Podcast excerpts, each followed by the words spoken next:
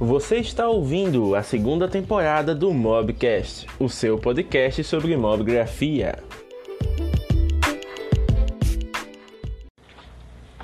E aí, pessoal, beleza? Olha só de novo aqui, como se nada tivesse acontecido.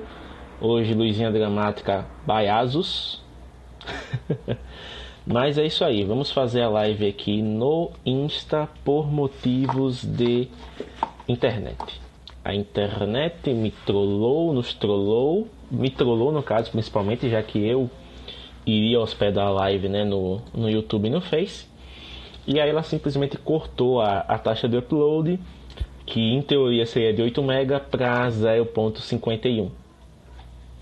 Então não teve como fazer live lá. Mas para não perder o embalo, vamos fazer a live aqui no Insta. Inclusive já vou começar aqui com o nosso comentário fixado, né?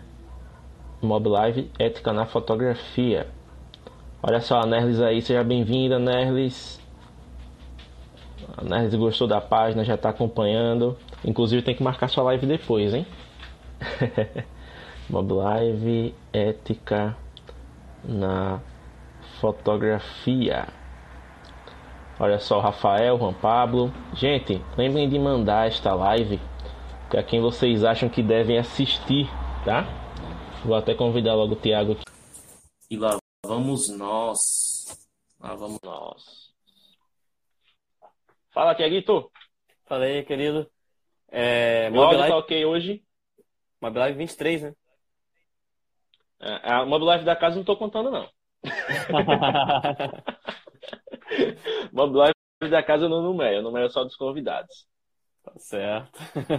Ó, meu áudio tá ok, gente, para vocês, imagem tá tranquilo. Né? Tô aqui com medo da internet desconectar de novo, eu tenho que passar por 4G. Então, nem tô usando o fone Bluetooth hoje para não ter o risco de desconectar e eu perder o áudio também. Então, vamos lá. Vamos começar aqui. Ó, aproveitem aqueles lembretes básicos. Quem quiser fazer pergunta durante a live, tem aqui ó, embaixo a figurinha de interrogação. É só mandar pergunta por ela que ela aparece aqui destacado para a gente e a gente joga no meio da live. Tem aqui a setinha do direct. Usem ela agora para mandar essa live para quem tiver online na sua lista de amigos e fazer essa galera assistir esse bate-papo aqui. E aqui do lado tem os coraçõezinhos. Eu quero ver todo mundo clicando nos coraçõezinhos para motivar aqui a gente nesse papo, porque hoje essa live vai ser movida na força do ódio. Eu estou aqui frustrado com essa internet que não deixou a gente estrear em grande estilo no YouTube começou atrasado, mas eu tinha feito a apresentaçãozinha, tudo bonitinho, enfim. Mas eu vou dar um jeito de usar ela aqui ainda, porque o conteúdo é o que importa e a gente vai resumir, né, esse bate-papo dentro da nossa hora habitual. Então, Tiago, para o pessoal que não estava lá e agora está aqui, né, vamos recapitular a nossa didática, né, a nossa escolha do é. tema, que foi justamente o quê? Semana passada, certos acontecimentos motivaram você a sugerir esse tema, né, para a gente trabalhar e a gente acabou, né, acumulando uma semana e outros acontecimentos uhum. acabaram entrando no no bolo, né? Então, o que é que você pode dizer a respeito aí dessa semana conturbada? Que semana! Cara, a semana foi, foi corrida, muito trabalho e tal. Só que a respeito desse tema, já aconteceu outros diálogos aqui na minha cidade também com, é, com uma cliente, na verdade, né, minha, que também, por acaso, é, é, é colega, e ela comentou de uma certa pessoa que também não é, trabalha com fotografia, mas como ela me falou, mas ele é fotógrafo, não é, não é, mas ele é fotógrafo daquele jeito. E eu falei, mas como assim daquele jeito? E ela falou, daquele jeito que não recebe pagamentos é, todas as vezes com dinheiro. Opa, falei, opa, opa. Aí, né? Aí foi minha cara para ela foi tipo, ah, com o quê? Com divulgação, com troca? Não, digamos que é algo mais picante. Então, assim, achei pertinente a gente trazer esse tema para cá, então vamos dissertar sobre isso e sobre outras coisas que envolvem a ética na fotografia, né? Que não é somente esse tipo de coisa. Exatamente. Eu estou aqui aproveitando no WhatsApp para mandar para a galera aqui a live, né? Ah, lembrei para quem eu tenho que mandar. Então, o que é que acontece, senhor Tiago? A gente vai começar um pouquinho, né? Usando a estratégia do Capitão Nascimento, né? Quando ele está lá fazendo treinamento tropa de elite, ele começa a trazer a origem da palavra, né? A estratégia, do grego estratégia, não sei o que lá. E a ética, ela é algo que ela vem muito, né, dos nossos famosos uhum. filósofos, né? Desde os tempos lá aristotélicos, platônicos e por assim vai. É, a ética já é tratada de uma maneira bem, digamos assim, efusiva nos debates. E o que, é que acontece? A nossa definição de ética, né, para a gente colocar aqui um conceito que todos possam acompanhar unificados, é a seguinte: a ética é o conjunto de regras e preceitos de ordem valorativa e moral de um indivíduo, de um grupo social ou de uma sociedade. Então, nesse caso, estamos falando aqui de três aspectos: indivíduo, grupo, social e sociedade. Então, vamos começar aqui do nosso, do nosso macro, que é a sociedade, que é o maior elo deles. Quando a gente fala de ética, o que é que a gente imagina? A gente imagina um cidadão modelo, digamos assim, né? No quesito ética. Uma pessoa honesta, uma pessoa íntegra, uma pessoa que trata os outros bem, que não tem inimizades, que não faz intrigas, né? E entre outras qualidades que vocês, inclusive, podem sugerir aí. Para vocês, o que é uma pessoa ética? Responda aí nos comentários para a gente poder fazer esse paralelo. Então, todo mundo, quando sai de casa, que é educado desde criancinha, não sei agora, né? Que a nossa geração tá meio louca, mas pelo menos antes todo mundo era educado a acreditar que a grande maioria, né? Eram, são pessoas de bem. Né? São pessoas íntegras, são pessoas direitas, são pessoas que você consegue sair na rua, trocar uma saudação e não ter medo de ser feliz. Você continua a sua vida. Então, Tiago, quando a gente fala da ética no sentido geral, assim, né? A ética da sociedade, tanto para os homens quanto para as mulheres, independente da profissão o que é que, onde é que o fotógrafo se insere nesse contexto? Cara, o fotógrafo, né?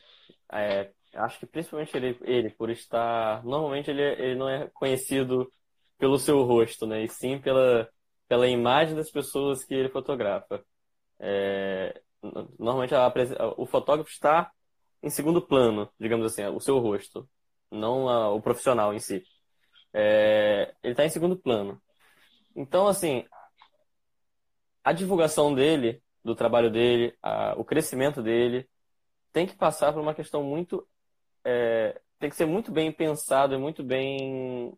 Como é que eu posso falar?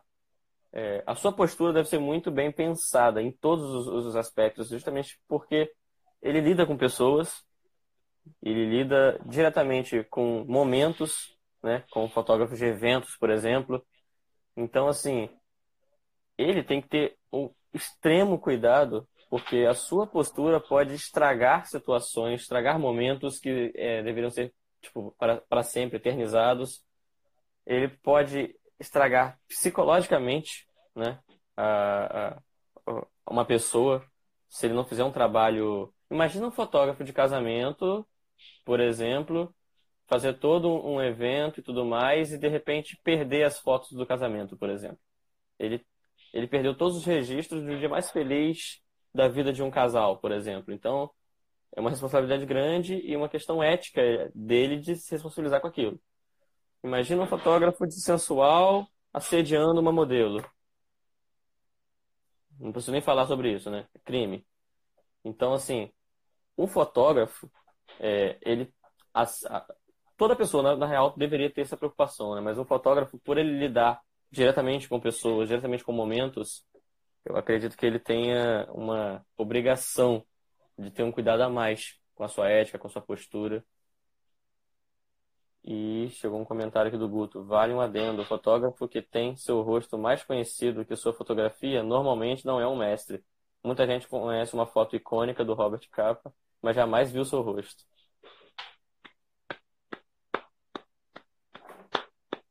Falou e disse, Guto. Falou e deixa até o Thiago sem palavras, ele tá respirando ali, tentando recobrar a consciência. Me deixou igual a foto da Nelis na, na, duas semanas atrás. é, mas é bem isso mesmo, né? Então, o que é que acontece? Isso que o Tiago trouxe agora para a gente é o âmbito do grupo social, né? A gente falou da sociedade como um todo, dentro do, do grupo social dos fotógrafos existem comportamentos que a gente espera do profissional da fotografia, né?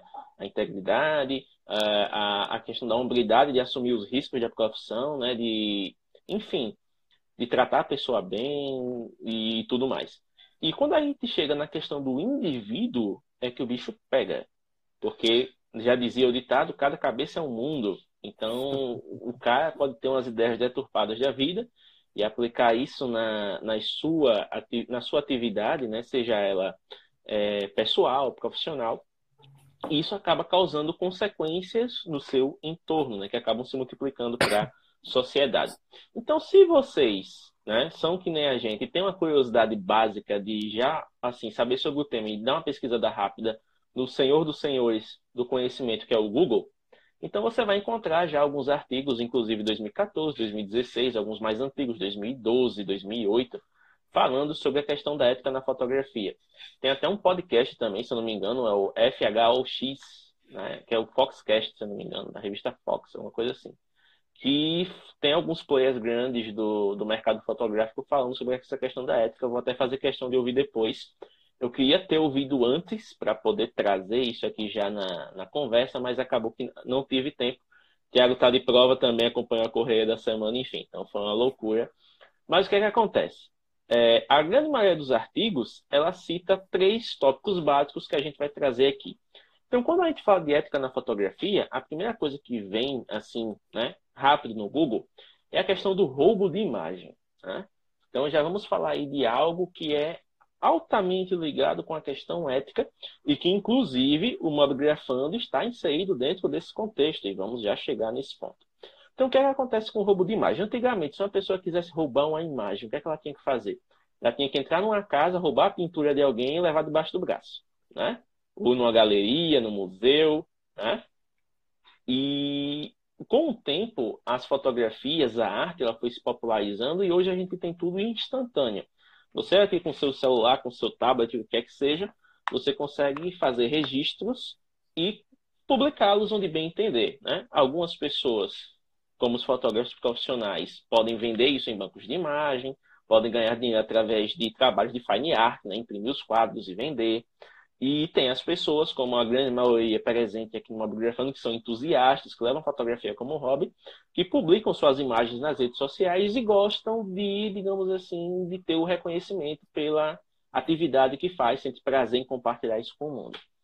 E onde entra o roubo de imagem nessa questão? Exemplo, você posta uma imagem na sua rede social, seu perfil está público, enfim, a pessoa chega lá, tira um print da sua imagem, ou baixa de alguma maneira tudo mais, faz uma camiseta com a sua imagem e vende. No caso, ela pegou a sua imagem sem a sua, sem a sua autorização, numa qualidade pífia, mas ela fez uma arte, uma camiseta, um objeto, alguma coisa, colocou no mercado e está ganhando dinheiro em cima do seu trabalho sem você saber. Eu lembrei de um caso, James, de. Eu não lembro o nome agora, mas teve um fotógrafo de fora que ele ganhou um concurso de fotografia com uma foto de um fotógrafo brasileiro. Que ele fez uma foto de uma árvore no quintal de sua casa há uns dois anos. E... Foi uma senhora. Foi uma, uma, uma, uma, advogada aposentada, isso, sei lá, que é a robista também. E ela submeteu o, o trabalho para um concurso na Itália, a foto ganhou o prêmio e tudo mais, mas a foto não era dela, né? E Exato, ela tentou isso. justificar que era dela, tentou provar por A mais B, mas não era, né? Foi descoberta é. a farsa e aí acabou gerando uma saia justa daquelas. Exato. Então, assim, o rapaz ele fez até uma foto de vários ângulos da mesma árvore, né, em casa, para provar da mesma árvore. árvore exatamente. Então, quando a gente fala do roubo de imagem, é algo mais do que você simplesmente tirar um print e estar tá usando. Óbvio, isso também é chato. Mas o roubo de imagem, ele, né, a, a, a sua definição assim mais próxima do, do contexto que a gente quer falar é justamente alguém pegar o seu trabalho e lucrar em cima dele sem que você receba nem parte do lucro e nem o reconhecimento devido por ser o autor da obra. Tiago, você tem algum caso assim que você, além desse que você recorda na sua região que teve alguma coisa assim com roubo de imagem? Recordo sim. É um fotógrafo que, inclusive, é... a gente vai falar mais dessa pessoa sem mencionar o nome, obviamente, por questões de processo. o, o homem está no centro das tretas todas aí de Campos, rapaz? Não, é porque a mesma pessoa que a, a gente já falou sobre, sobre ele numa live no, no seu perfil pessoal, é, ele também já, já fez esse tipo de coisa. É um fotógrafo que é até bastante reconhecido aqui na região, tem um certo número de seguidores e tal, muita gente conhece. Ele, no início, para ter portfólio, ele utilizava fotos de uma outra fotógrafa da nossa região para dizer que eram deles, para mostrar para os clientes antes de ele fotografar sensual. Ele não tinha portfólio sensual, então ele usava um portfólio de uma outra pessoa, como se fosse dele, para poder convencer as pessoas a serem fotografadas por ele. Totalmente inadequado, antiético e inaceitável, é. né? Você usar o trabalho de outro dizendo que é seu como portfólio. Se eu não tenho um portfólio, eu mostro um trabalho similar na intenção do que eu quero fazer, algo que eu tenha feito, mas né, Exatamente né? usar o trabalho de outra pessoa é totalmente. Enfim. Ó, até a Nerla está falando aqui, ó, que já aconteceu com ela, um enfermeiro da UPA da cidade, pegar uma foto dela e publicar como se fosse dele, e a, ima a imagem do Cristo da cidade. Pronto. Outro ponto aí, o famoso hashtag cidade, cidade não faz não selfie. Faz cidade não faz selfie, cidade não faz papel de parede, cidade não faz nada. A cidade está lá estática, pode acabar o mundo, ela vai definhar, mas vai continuar ali, só ruína. Exato. Então o que acontece? É outro ponto também, né? principalmente nessa questão do, dos robistas, né? Do, dos entusiastas. Pôr do sol. Pôr do sol é uma coisa linda. Quando vem aquele pôr do sol laranja, com aquelas nuvens em chamas no céu, Faz uhum. que todo mundo olha e diz, nossa, como é bom estar vivo. Todo mundo saca o celularzinho aqui e começa, tec, tec, tec, tec, tec. E aí posta nas redes sociais. E aí alguém vai, alguém que não viu o pôr do sol, enfim, acha aquele negócio bonito, Aí tira print e começa a mandar nos grupos do WhatsApp. Olha como tava bonito aqui o pôr do sol da cidade hoje. Pessoas, Nossa, que foto bonita. E começa a espalhar, começa a espalhar, vai para grupo de Facebook, vai para stories alheios no Instagram, vai para feed, inclusive, já aconteceu comigo. E quem fez a foto não tem crédito, não tem reconhecimento, não tem nada. Então, o roubo de imagem ele pode ter consequências morais, no caso, o fotógrafo não ser reconhecido, o criador da obra não ser reconhecido pelo que ele fez, e financeiros, né? ele não receber por causa da, da venda de algo que vem da obra de seu trabalho. Então, o roubo de imagem é uma questão muito séria, gente. É, o, o, todo artista no Brasil, né, em teoria pelo menos, ele é protegido pela lei de direitos autorais, a lei 9.610 98, alguma coisa assim. E nessa lei ela trata da questão do direito moral, que é justamente o direito de ser reconhecido pelo trabalho feito, o direito financeiro, que é o, di o direito de ser remunerado pelo trabalho feito, e a questão de que, em caso de uso irregular da imagem, a pessoa que usou, seja ela física ou jurídica, ela ser penalizada de acordo com a legislação vigente, o que inclui desde pagamento de multa, que é o menor dos seus problemas, até cadeia. Dá para ser preso por roubo de imagem. Então veja o quanto é sério, o quanto é séria essa questão, né? Tiago, imagine o seguinte: você, usuário de Asus, começou a seguir lá o perfil da Asus Fanáticos. E aí você viu que eles têm lá a questão da minha foto com Zenfone, né? Lá, tem, usa a hashtag para ser veiculado. Aí você, como um bom entusiasta da fotografia, você diz, caramba, olha só que chance legal de ser divulgado né, para vários seguidores, para vários usuários do mesmo telefone que eu, vou usar a hashtag. E aí você vai começa a usar a hashtag nas suas fotos. E aí a Asus nota uma foto sua, acha bacana e diz, caramba, olha só a foto desse rapaz, eu vou usar aqui no meu feed e reposta essa foto lhe acreditando. E aí você faz o quê? Você fica feliz, porque você viu a oportunidade com a empresa, você seguiu o princípio que ela estipulou para poder repostar, ela selecionou sua foto, repostou e creditou, ou seja, você está sendo reconhecido pelo trabalho. E aí você pode me perguntar, mas James, e aquelas fotos que vão para empresas e que não tem a, a, a menção ao autor? O que, é que acontece? Nesse caso, existe o contrato comercial.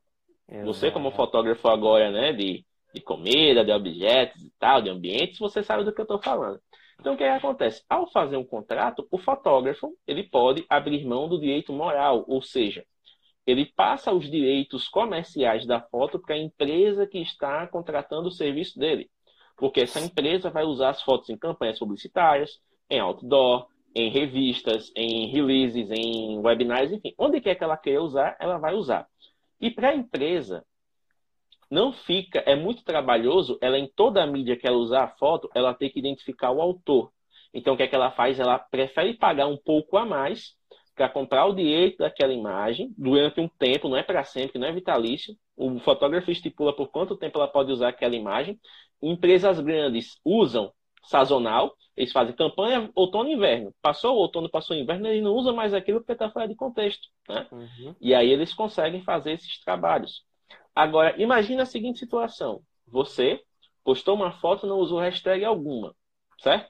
Não usou hashtag alguma.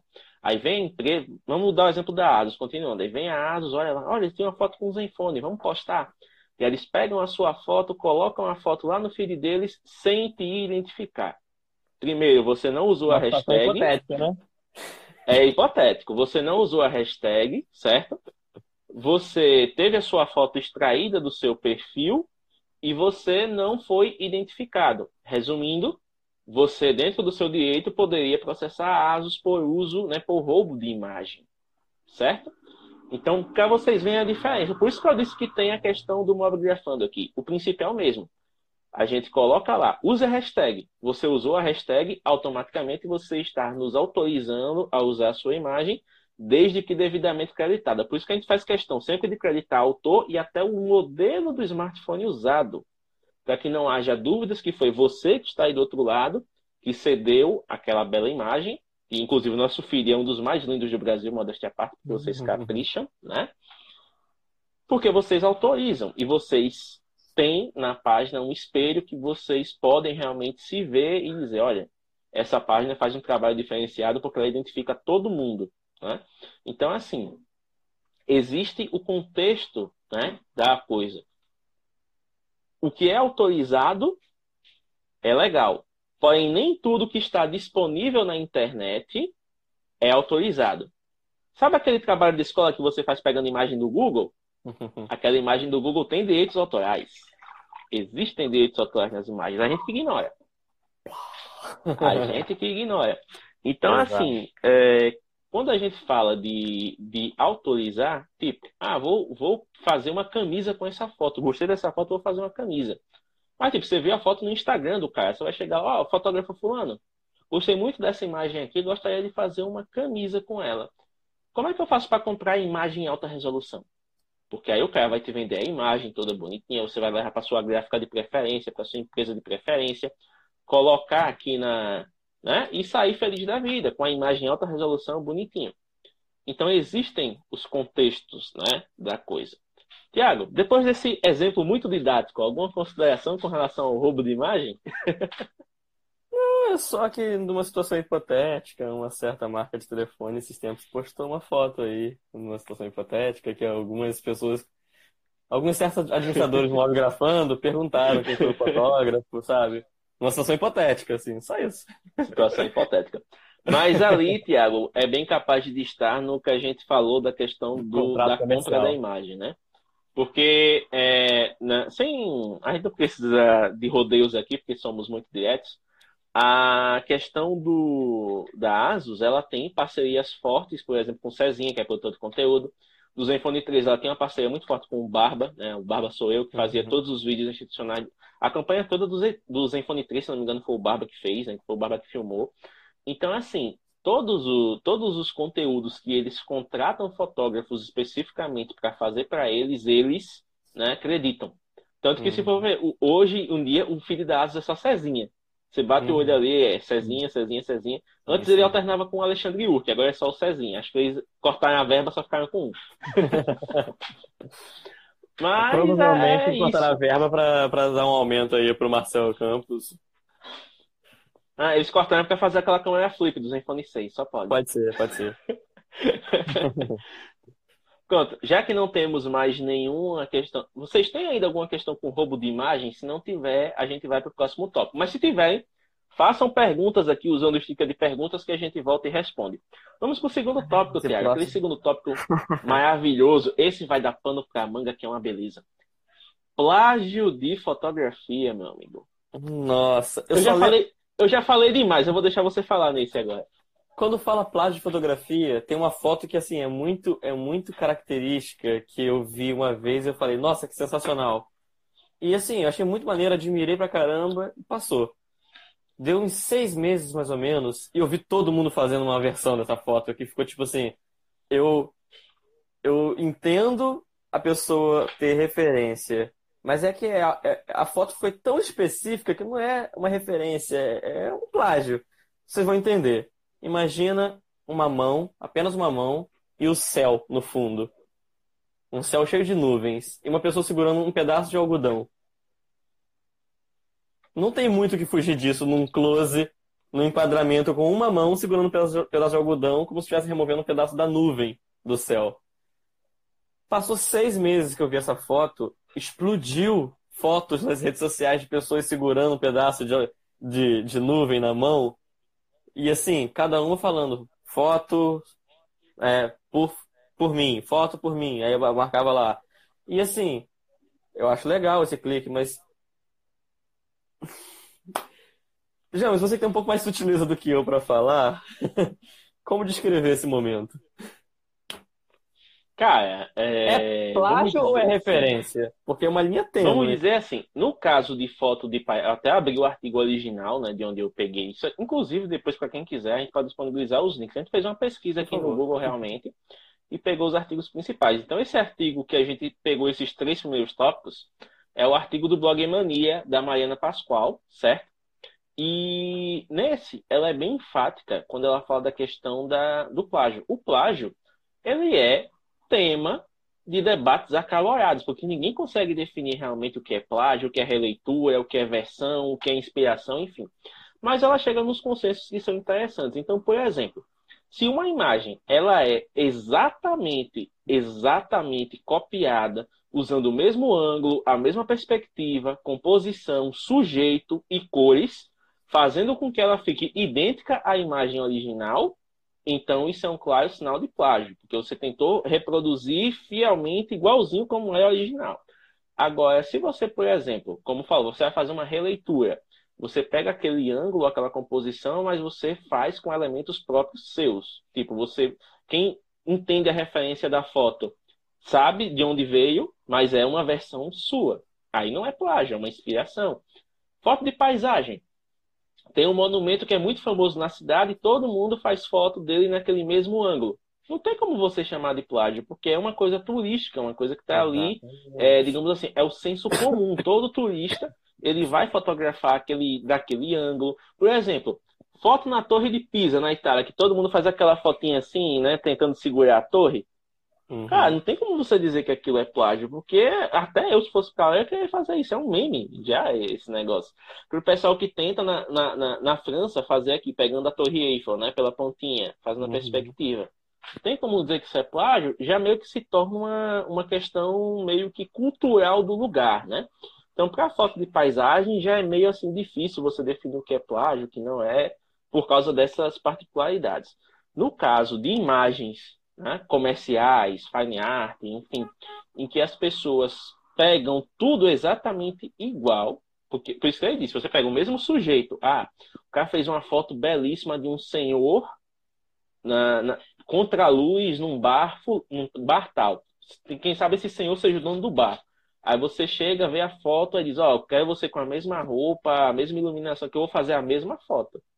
Aí você vai ter um plágio porque você vai estar fazendo tudo exatamente igual. Seria essa, seria essa a definição. A gente não vai dar nenhum veredito aqui porque também a gente não é besta, né? A gente está só debatendo a questão, porque ninguém é senhor da verdade, ninguém é dono da informação. Estamos apenas aqui trazendo o assunto para que as suas mentes se iluminem e se expandam. Olha, a mente se iluminando e se expandindo. Olha que beleza, é isso aí.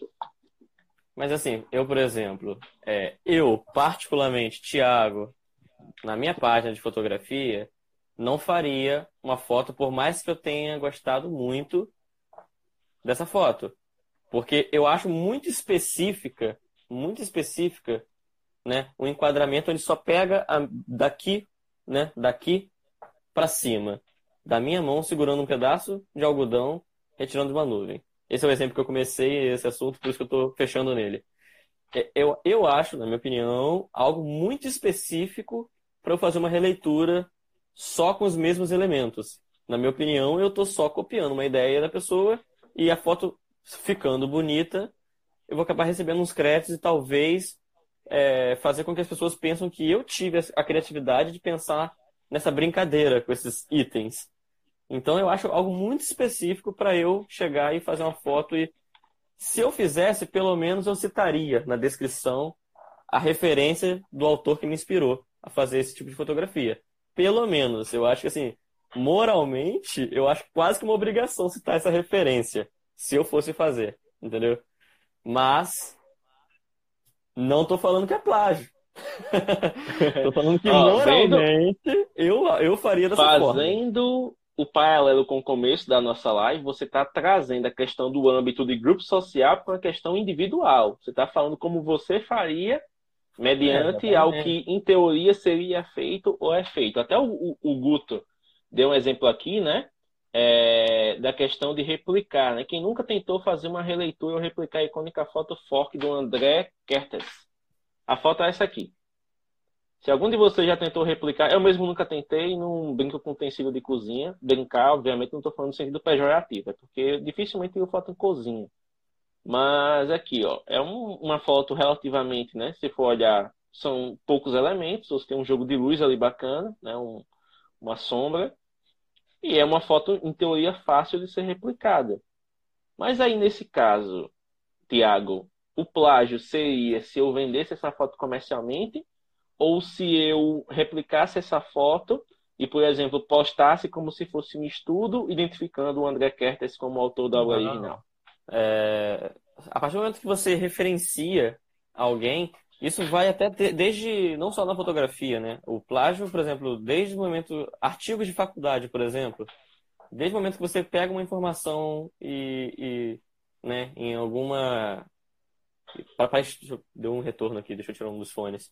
A partir do momento que você, que você pega um, um conteúdo que você está usando para fazer um TCC, por exemplo, e você não referencia ele no seu artigo, no que você está criando, ele já pode ser considerado plágio. Pra, a partir do considerado tá... não, ele é plágio. É, exatamente. Então, assim, a partir do momento que você está citando a referência, você já está é, dizendo para todo mundo: olha só, isso aqui foi Fulano que falou. Eu estou usando aquilo como um estudo para mim. Então, assim, estou usando aquilo para dissertar em cima ou para fazer a minha versão. Por isso que eu falei da fotografia. Da fotografia. Se eu fizesse a minha versão, é, o Guto até colocou, é como ao redigir um texto, citar a bibliografia. exatamente disso que eu estou falando. Então, exatamente sobre isso. Você citar as referências, a partir do momento que você cita uma referência, você diz, olha, estou me inspirando no que essa pessoa falou ou no que essa pessoa fotografou para criar algo em cima ou tentar desenvolver o meu olhar sobre isso. Então, assim, é basicamente você criar algo sobre é, no seu olhar, mas citando em quem você se inspirou, em quem você está se referenciando? Olha só. Isso, Pronto, é boto, terética. Olha, tá muito legal. Até o Samuca comentou aqui em cima que o tema tá muito interessante. E já que o tema tá interessante, pessoal, aqui embaixo tem a figurinha de perguntas com a interrogaçãozinha aqui, ó. Façam perguntas pra gente. A gente tá aqui a meia hora falando, mas tá se dizendo aquele professor chato, que só fala, fala, fala, fica todo mundo aqui, assim, ó.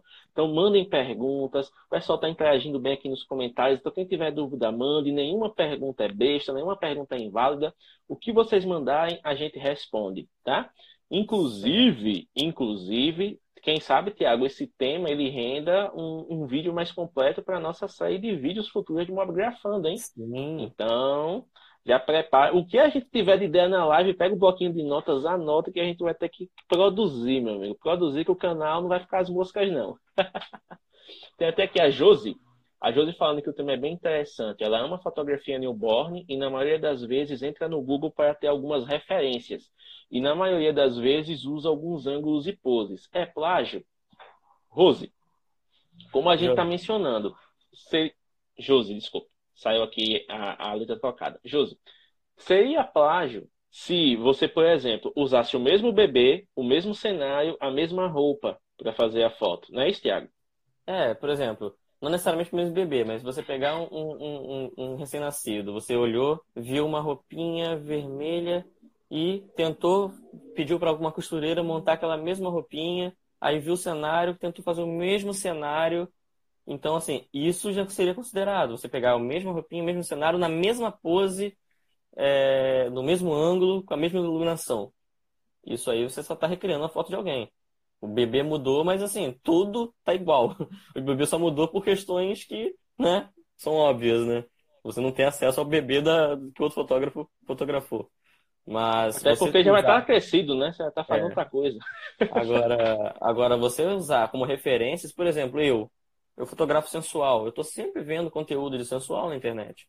Eu vejo poses, eu vejo ângulos, eu vejo é, cenários, eu me inspiro nesses cenários e crio as minhas composições. Eu adiciono elementos, eu removo elementos, eu vou em horários que a luz a está completamente diferente.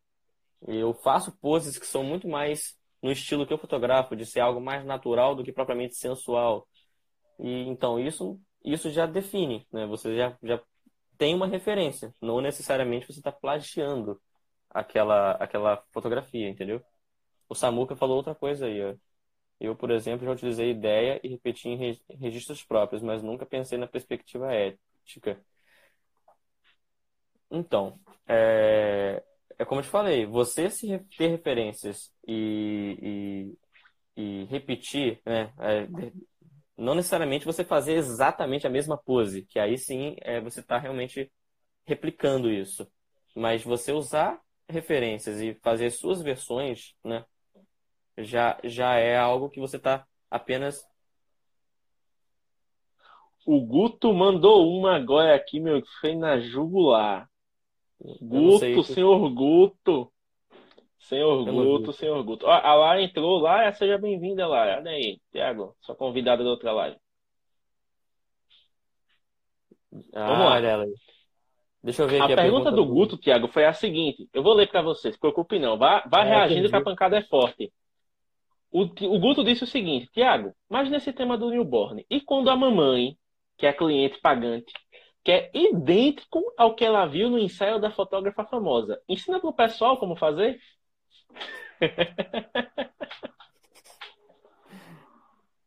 Cara, eu já, já eu, eu não vou falar sobre o newborn propriamente, porque eu não trabalho nesse nicho. Mas eu já passei por uma situação assim com o sensual. ensaio sensual. A modelo viu é, três fotos assim que ela se apaixonou na internet e ela chegou para mim, mandou pelo WhatsApp e falou: Eu quero fazer isso.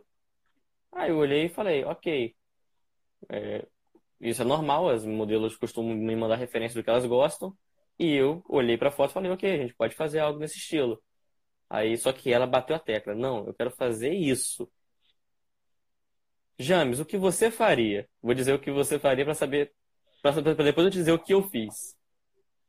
Cara, também não trabalho com newborn, tá? Isso é um fato. Existem áreas que são mais restritivas de você, né, trabalhar. Às vezes você uhum. tem que ceder um pouco se você quiser se manter com dinheiro no bolso ou alguma coisa assim, né? É, como o Giovanna até fala lá no hangar, né? No, quando, quanto menos você tem uma linguagem própria, mas você fica à mercê né, dos outros tentarem fazer com que você replique uma uhum. outra linguagem. É, e o que, é que, acontece? No meu caso, eu sou muito enfático com os clientes. Quando chega, ó, peço referência, peço, para entender como a pessoa pensa, o que, é que ela acha legal na fotografia e tudo mais. Mas eu digo para ela o seguinte: eu não fotografo personagens.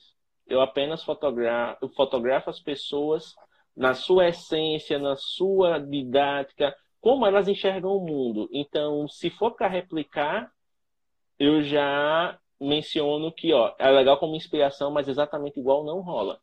E essa é a minha maneira de trabalhar, e a pessoa fica ciente. Se ela quiser procurar outra pessoa que faça daquele jeitinho, ela acha. Mas comigo, a experiência. Não é à toa que eu me proponho a fazer experiências fotográficas.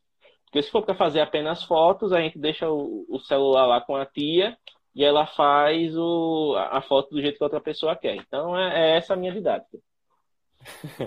o, que eu, o que eu fiz? Eu respondi algo parecido para ela. Eu cheguei e falei: olha só, eu não faço cópias de fotos de outros fotógrafos. Eu faço até fotos que você pode, pode gostar do estilo da pessoa. Eu posso fazer fotos parecidas, mas abraçando o meu estilo, o meu jeito. Ela, poxa, mas eu gostei muito dessa foto, eu queria fazer uma igual. Eu falei, olha, essa foto tá com um ângulo muito específico para eu fazer. É, é, aquele caso que eu falei do algodão doce, do, do, Não lembro se era algodão doce se era algodão. Enfim. Ah, você já deu uma ideia. Em vez de usar o algodão normal, faz com algodão doce no céu, aí já muda. já uma releitura. tá vendo aí, ó? Pá. Não, mas então, eu falei pra ela, olha só. É, é um ângulo, porque era um ângulo muito específico que ela queria, ela, e ela queria fazer no, com, o mesmo, com a, mesma, a mesma roupa, o mesmo tipo de, de, de lingerie que ela, que ela viu na outra foto. Ela queria, inclusive, ela comprou uma lingerie idêntica para poder fazer essa foto. E aí eu falei para ela, olha, eu não faço cópias de foto, eu faço fotos, posso até fazer parecida com o que você gostou, né, para entender o que você quer, por isso que eu peço referência, mas eu abraço aquela foto e trago pro meu estilo. E ela bateu o pé. E aí eu falei, olha só, eu posso então te indicar excelentes fotógrafos ou excelentes fotógrafas que vão fazer uma foto muito bacana para você, mas eu não trabalho dessa forma. Eu trabalho do meu jeito e assim, é, eu acredito que o ensaio tem que ser um, um, um, equilíbrio entre o que eu faço, o que você gosta, para a gente chegar num resultado final. Dois Inclusive, meses o Guto depois, fez um. Não, ah, só para fechar, dois meses depois, ela me mandou uma mensagem falando que queria fazer um ensaio comigo e que estava aberta a trazer, a eu trazer o meu estilo para as fotos dela. E por curiosidade eu perguntei, mas você fez o ensaio da outra vez? Ela fez. E aí, gostou? As fotos não ficaram tão legais quanto eu pensei. é a melhor coisa, né? Mas deixar que o próprio cliente tome consciência do. É, hoje, hoje eu brinco com ela. Hoje a gente, fez, a gente fez uma amizade bacana. Hoje eu, eu, eu brinco com ela sobre essa, essa história e sucesso, sem mágoas. Ó, eu achei até. Eu vou falar só aqui a questão do Guto, tá? Que o Guto falou que para ele a resposta é convencer que a cliente é uma pessoa especial e que merece algo único.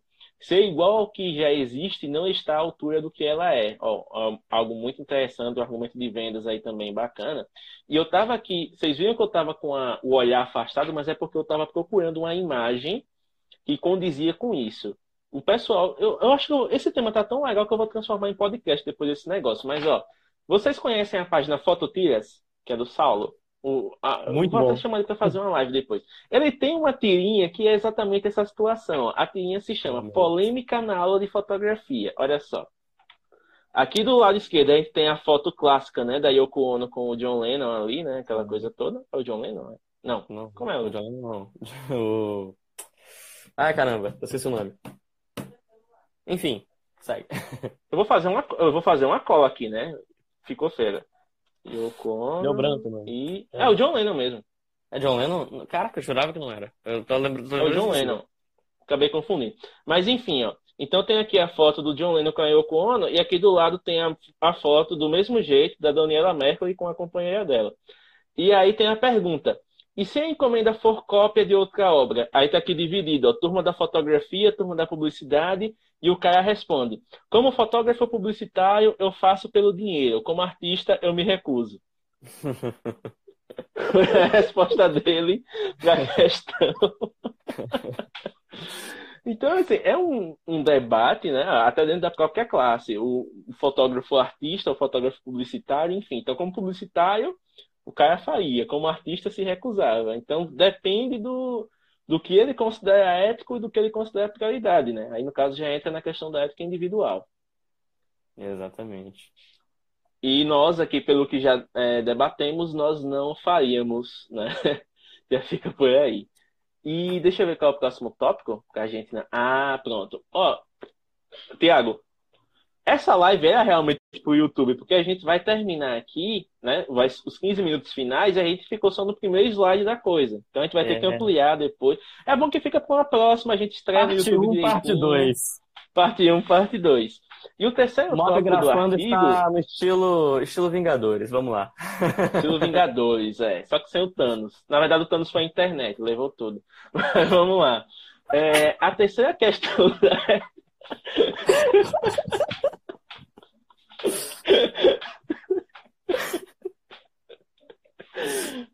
A internet chegou aqui, é live simultânea? Pá, pronto, acabou a live, acabou tudo.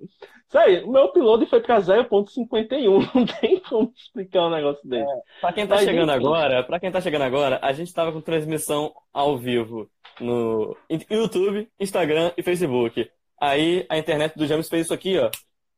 Esfarelou-se e voltamos à estaca zero. Então, Vingadores parte 1 a gente perdeu, mas a gente vai para parte 2 dar a volta por cima. Vamos pro Pimato, vamos pro Pimato. Então, o que, é que acontece, Tiago? O tópico 3, esse é muito interessante. A galera vai incendiar, é capaz de a gente ter que já emendar uma outra live em seguida.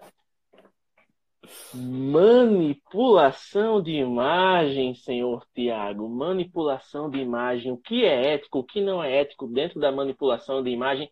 Me diga, meu querido, como é que você enxerga a questão da manipulação de imagens na fotografia? Eu só fico triste quando eu vejo uma foto que minha, na verdade, manipulada por clientes, assim, primeiramente. Só, é só um desabafo mesmo, assim, para começar, porque eu tenho todo um trabalho de gastar uns 15 minutos numa foto para tratar ela com todo carinho, todas as técnicas e entregar a cliente em... maravilhosa, assim. E a cliente, antes de postar no Instagram, mexe aquele primeiro filtro do Instagram, deixa tudo azulado e pronto. Não Puta, aqui ninguém é expulso, não, cara. Clientes não façam isso. A cada vez que vocês fazem isso, morre três pandas, tá? Não façam isso. E um urso polar de brinde. Então, o que é que acontece? Guto, Guto falando aqui que vai ser expulso. Aqui ninguém é expulso, bicho. Aqui é espaço pra gente debater, pra comentar. Então, assim, pronto. Isso que o Thiago falou já é uma questão interessante. Muita gente imagina a manipulação de imagem, né? Como aquela coisa photoshopística aquele negócio que você corta uma cabeça, bota outra no lugar, que você pega a pessoa, recorta, bota outra paisagem, que você adiciona pessoas que não estavam, enfim, que você faz coisas mirabolantes, tipo emagrecer, deixar forte e tudo mais. Mas a própria questão da aplicação de filtro, como o Tiago mencionou, é uma manipulação de imagem, né? E, Tiago, você não gosta né, da cor azul? E quando a pessoa bota aquele filtro quente também, aquele laranjão do Insta, você gosta? qualquer, qualquer filtro assim, cara. Ah, vontade de chorar que dá de repente.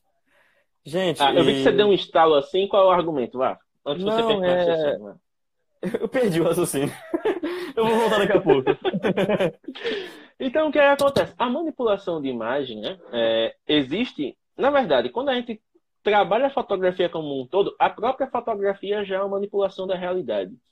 Porque você faz um recorte de uma cena maior, né? Você evidencia algo ou você oculta algo através do que você registrar.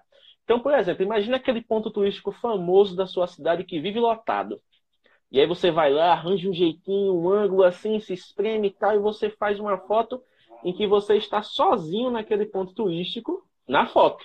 Mas ao redor está cheio de pessoas ali você já manipulou a realidade. Você né, transformou uma cena cotidiana lotada numa cena íntima, onde parecia que o ponto estava exclusivamente disponível para você.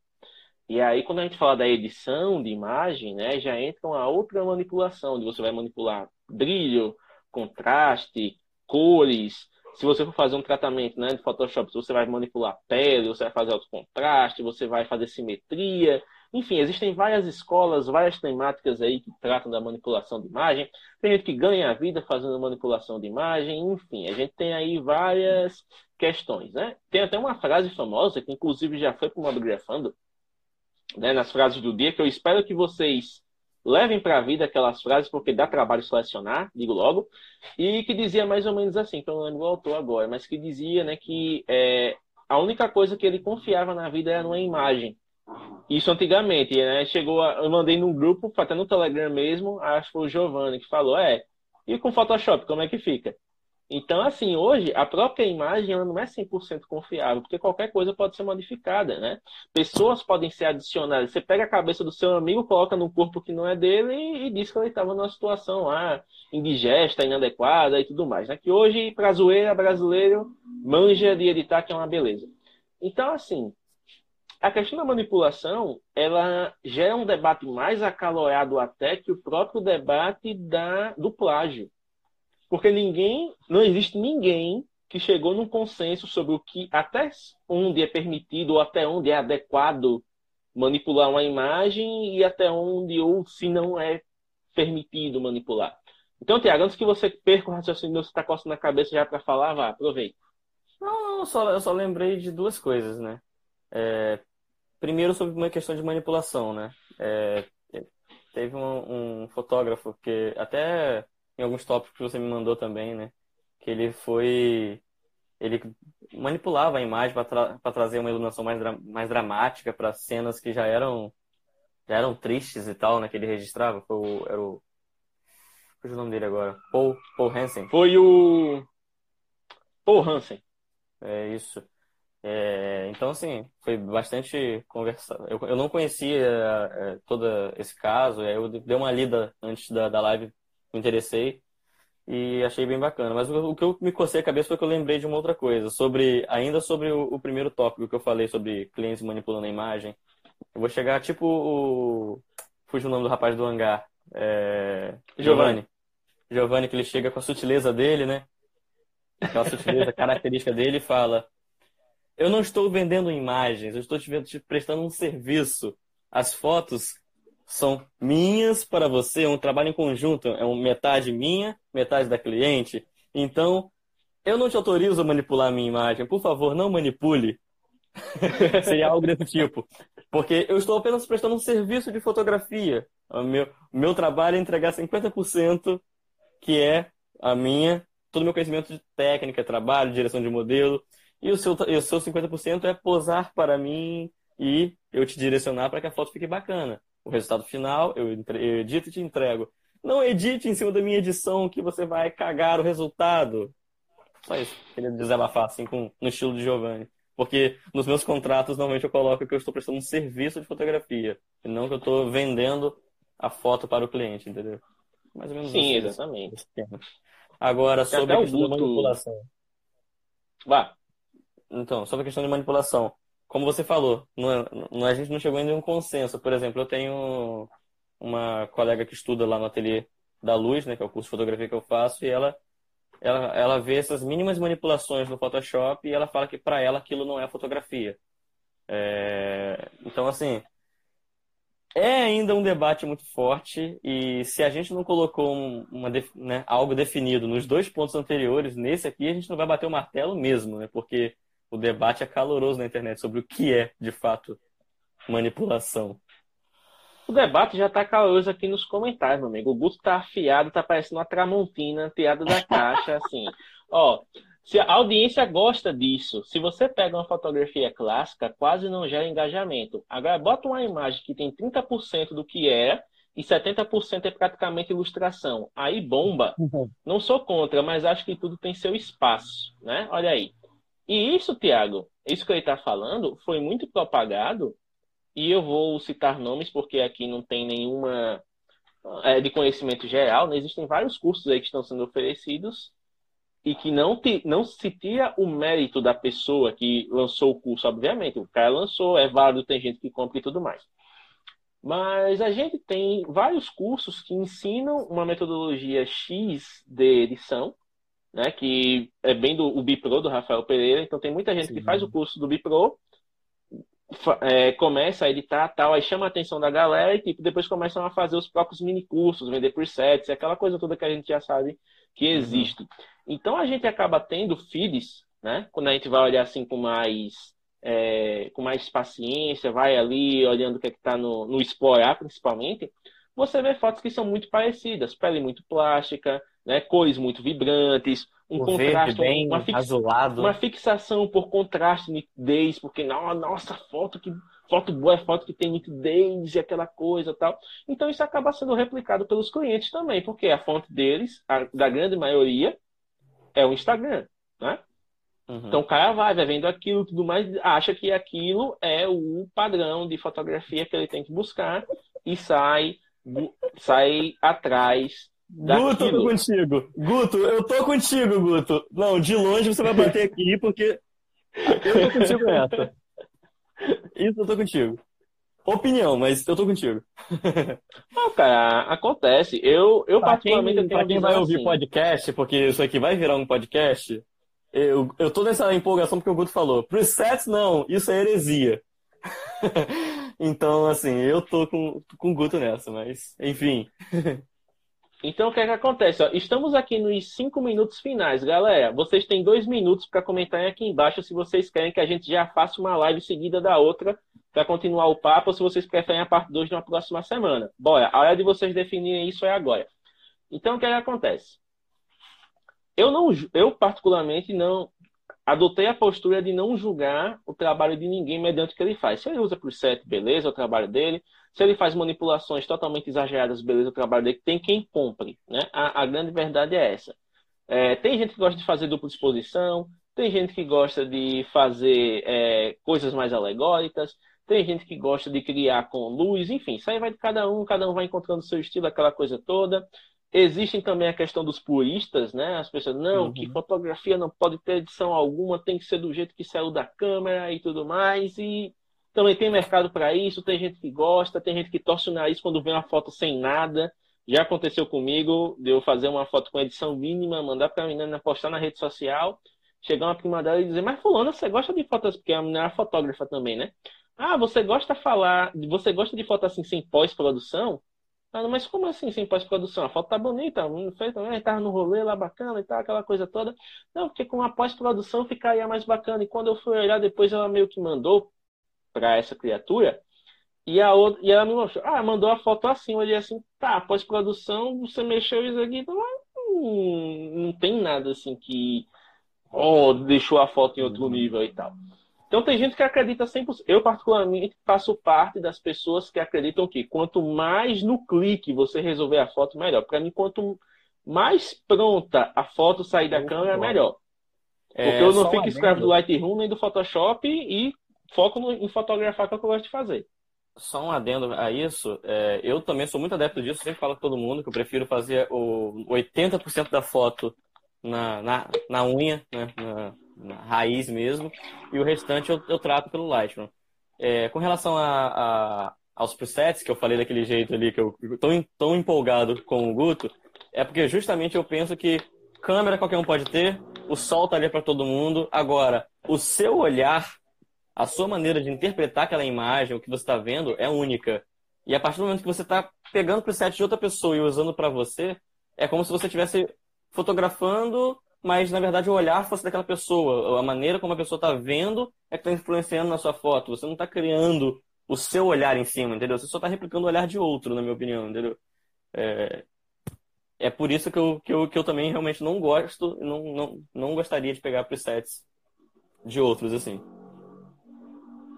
Inclusive, o Guto já mencionou aqui ó, que fotografia tem regras intangíveis mas você atinge a maturidade da linguagem fotográfica quando você consegue quebrá-las sem que o espectador perceba isso. E muitas vezes ele não percebe nem sabe, né? Então tem uhum. essa questão também. Ah, regras imutáveis. Ele corrigiu aqui. E sim, é, isso faz parte, né? A gente tem as, os princípios fundamentais da fotografia, aquilo que atrai numa imagem, aquilo que né, deixa a, a sua linguagem transparecer e tudo. A questão é o quão comercial você quer ser, né? Ou quão artístico você quer ser. Porque geralmente as pessoas têm a noção de que fotografia artística não vende. Né?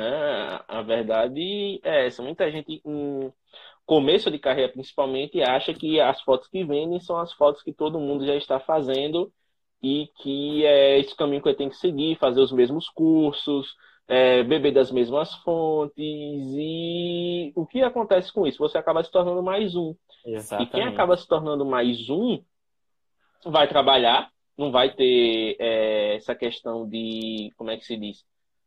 Não vai faltar trabalho, Porém, aquela coisa, você vai trabalhar com algo que você sabe que você não vai conseguir ser dono realmente. Você vai apenas surfar na, na onda, na onda ao invés de realmente conquistá-la, né? De ir para mais, mais fundos e tudo mais.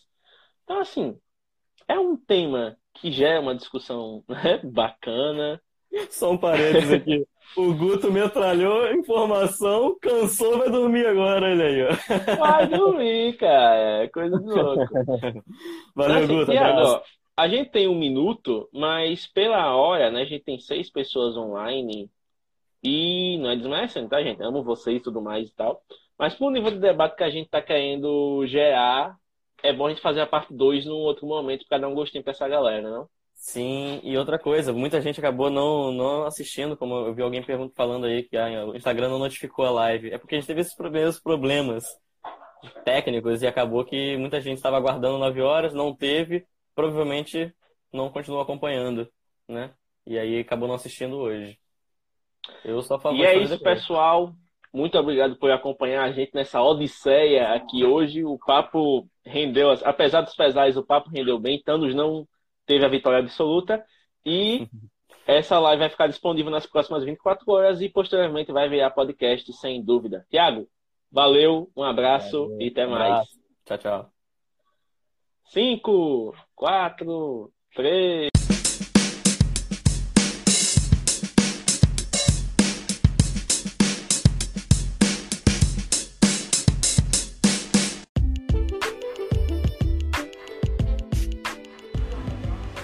E é isso, pessoal. Muito obrigado por ouvir este Mobcast. Lembrando que você pode enviar mensagens de voz através do Anchor FM e ouvir o Mobcast nas suas plataformas favoritas, como o iTunes, Spotify e o Google Podcasts. Até o próximo episódio e aquele abraço. The podcast you just heard was made using Anchor. Ever thought about making your own podcast? Anchor makes it really easy for anyone to get started. It's a one stop shop for recording, hosting, and distributing podcasts. Best of all, it's 100% free. Sign up now at anchor.fm slash new. That's anchor.fm slash new to get started.